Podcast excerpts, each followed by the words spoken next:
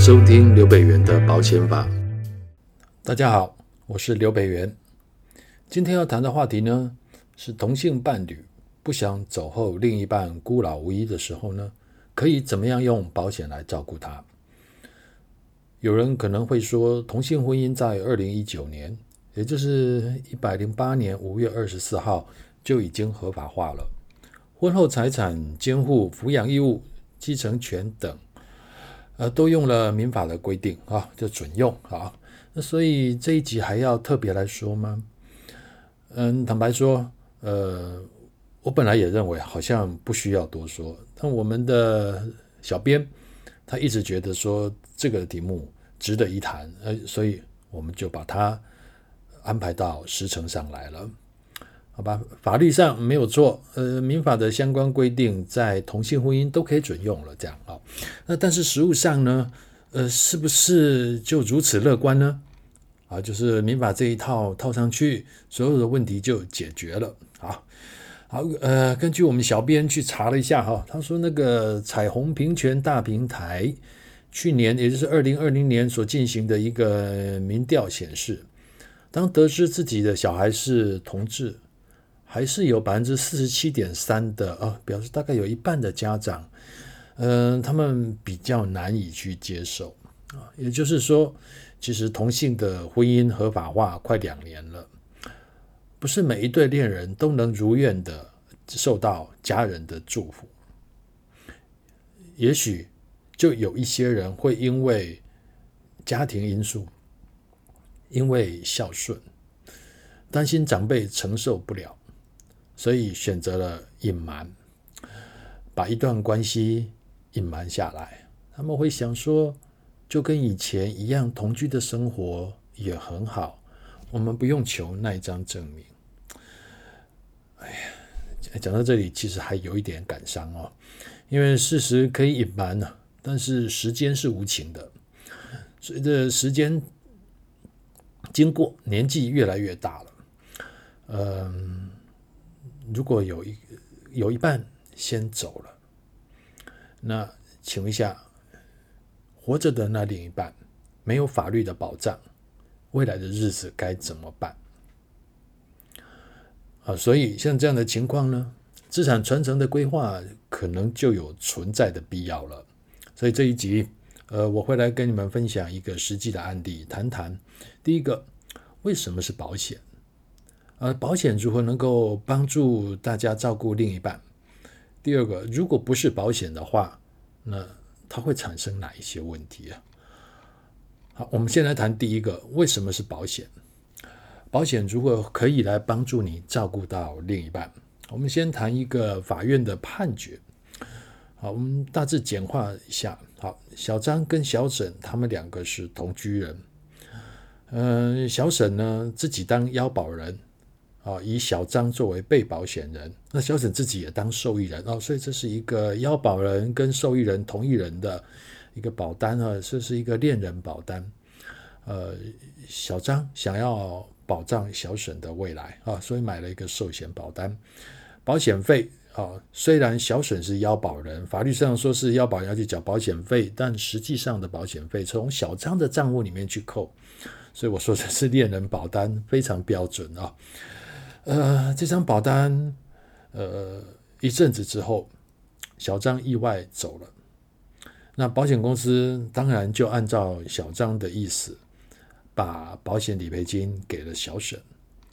但这个时候，小张的家人跳出来了，他们认为说，小张跟小沈他们两个没有结婚，而且他说他不认识小沈。最后还说，他们两个过去纵使有同居，但也已经分手多年，所以他们两个不是家属的关系了。没有家属关系，就没有保险利益的关系。所以小张的家人说，这张保单应该是无效的。他跑去告保险公司说，这张保单无效，要求法官把从小张账户里面扣缴的保险费要还给小张的继承人。啊，你看哦，保险契约一旦无效，就没有理赔的问题了哦。所以其实小张的家人是没有办法接受说小沈死亡后的理赔金竟然要付给一个不是他们亲人的人啊！其实这个在同居关系里面真的就很辛苦啊。呃，家人不祝福的时候，就会发生这样的情况，连理赔金都有意见。好，那碰到这样的问题，法官就要去看看了。呃，小张跟小沈他们之间到底有没有保险利益啊？好，那保险契约是不是真的如小张的家人所讲的是无效的，所以要返还保险费呢？好了，这个案子法官的判决，他在判决书上写到了，他认为说，其实，呃，保险利益哈，在人寿保险上面，其实在订约时有保险利益就可以了啊。事故发生的时候，其实并不需要有保险利益了。好，所以呃，当然这是一个实务上的看法，哈，实务上的看法。好，那所以说，那如果小张跟小沈在订约的时候有保险利益就可以了。好，那他们事后如果分手了，保险利益关系消灭了，不会影响这张保单的效力。那我们就来看看了，他们两个同居算不算是家属？啊，因为我们保险法有规定啊，呃，本人及其家属是有保险利益的。这样所以家属在这个案子里面变成了一个关键。好，那法官认为说，按照民法的规定，啊，以永久共同生活为目的而居住在同一处所者，啊，这就叫家属了。那法官认为说，小张跟小沈同居多年，他们虽然没有婚姻之名，但早有家属之实。所以法官认为说，在投保当下。他们是有保险利益的。那虽然后来他们分手了，但并不影响呃这张保险契约的效力。那法官也确认喽，在要保书上的签名确实是小张签的。好，那他同意来担任被保险人，所以这张保单在保险利益跟道德危险上都没有问题。保险公司也有承保的意愿，所以其实这张保单法官认为自始就有效。OK，好了，那法官接下来就要去谈了。那既然契约有效的话，那小张指定了小沈当受益人，会产生什么样的效力？好了，这个就是根据保险法的规定了哈。我想我们就不讲号码了，因为我们这是纯粹的分享知识。呃，第几条不是那么的重要啊？第五条，第一百一十二条，我又把号码讲出来了。好，呃，有专业的人士、好奇的人可以去查一查第五条跟第一百一十二条保险法。他说到了受益人呢，就是要保保险人啊，不好意思，指被保险人或要保人约定享有赔偿请求权的人啊。那要保人或被保险人通通可以当做受益人。那保险金呢，如果约定在死亡的时候，给付给指定的受益人，那这个时候保险金额就不是被保险人的遗产。好了，这法条到底在说什么？它其实就讲说，呃，保险契约订立之后，要保人有权利来指定受益人，那被保险人有一个同意权。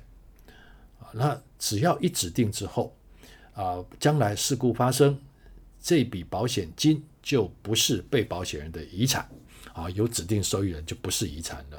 啊，那不是遗产有什么效果呢？啊，第一个当然就是不受民法的拘束了。啊，那第二个当然在税法上可能有一些的优惠，那这个都不是我们今天要谈的主题啊。好，也就是说了，啊，这个案子法官认为第一个契约有效，那第二个，呃，小张既然有指定受益人为小沈。啊，不好意思，小沈自己指定自己为受益人，那小张也同意了。好，那在这个情况下呢，其实保险公司把理赔金交给小沈就是合法的。啊，小张的家属并不能够出来主张权利，也不能说这笔理赔金是遗产啊，来要求保险公司给付。好，这个案子我们简单介绍了。大家有没有发现到，透过保险，其实可以满足了没有办法在家人面前得到祝福的一些同性伴侣，在另一半离开的时候，想要照顾另外一半老年生活的心愿。我想这样的心愿是很久远的，每一对爱人都会有这样的想法。好了，那我们回过来再看下去。第二个问题，那如果没有规划保险啊，用其他工具的时候，呃，会产生什么样的问题呢？我想大家大概想到的都是，那就写遗嘱就好了，我想给谁就给谁这样哦。但是要小心哦。呃，你用民法啊的关系，或者是用保险的关系来做资产传承的工具，它就好像是你在使用免费版的跟付费版的 APP。民法就是免费版的 APP，你只要是中华民国国民，你当然可以用民法的这套制度来传承你的资产，但是不太好用啊，因为第一个呢，遗嘱很容易爆出真假的纠纷呐，哈，那在争执的过程中也会消耗掉十分冗长的时间跟亲情，那当然了，其实最重要不好用的一点就是在于，呃，分配的比例受到了特留份的限制啊。我们这样简单来讲了哈，这个特留份啊，呃，就是法律上所规定，啊，呃，继承人他可以从遗产中所得到的最基本的保障。啊，我常这样讲，开玩笑讲啊，就小孩子叫了爸妈叫了一辈子，也不是白叫的啊。法律给他一些基本的保障，在没有丧失继承权的状态下，小孩子。是一定可以拿到特定的比例，父母亲是不能用遗嘱去改变的哦，不能剥夺哦，不能剥夺他的特留份。好，那既然不能剥夺特留份，也就是遗嘱如果写了说，呃，我要全部给呃我最在意的那个人，是没有办法的。好，我们再把这样的状况套回到。如果是一个同性爱情同居的两位，当另外一位过世的时候，活着的那一位他是没有继承权。好，那走的那一位的遗产会全部由他的继承人来继承。那当然他不会有小孩。那接下来很可能就是父母亲或者是兄弟姐妹。好了，这两个顺位是比较有可能的。啊，也就是说，这位同居在一起的那一半，呃，可能没有办法拿到遗产啊。虽然法律上有遗产酌给请求权，啊，那但是这个是另外一个更复杂的法律关系。呃，我们在传承资产的时候，应该不是寄望着，呃，另一半用诉讼的方式去跟自己的家人争取这样啊，所以我们这个部分就不考虑这样。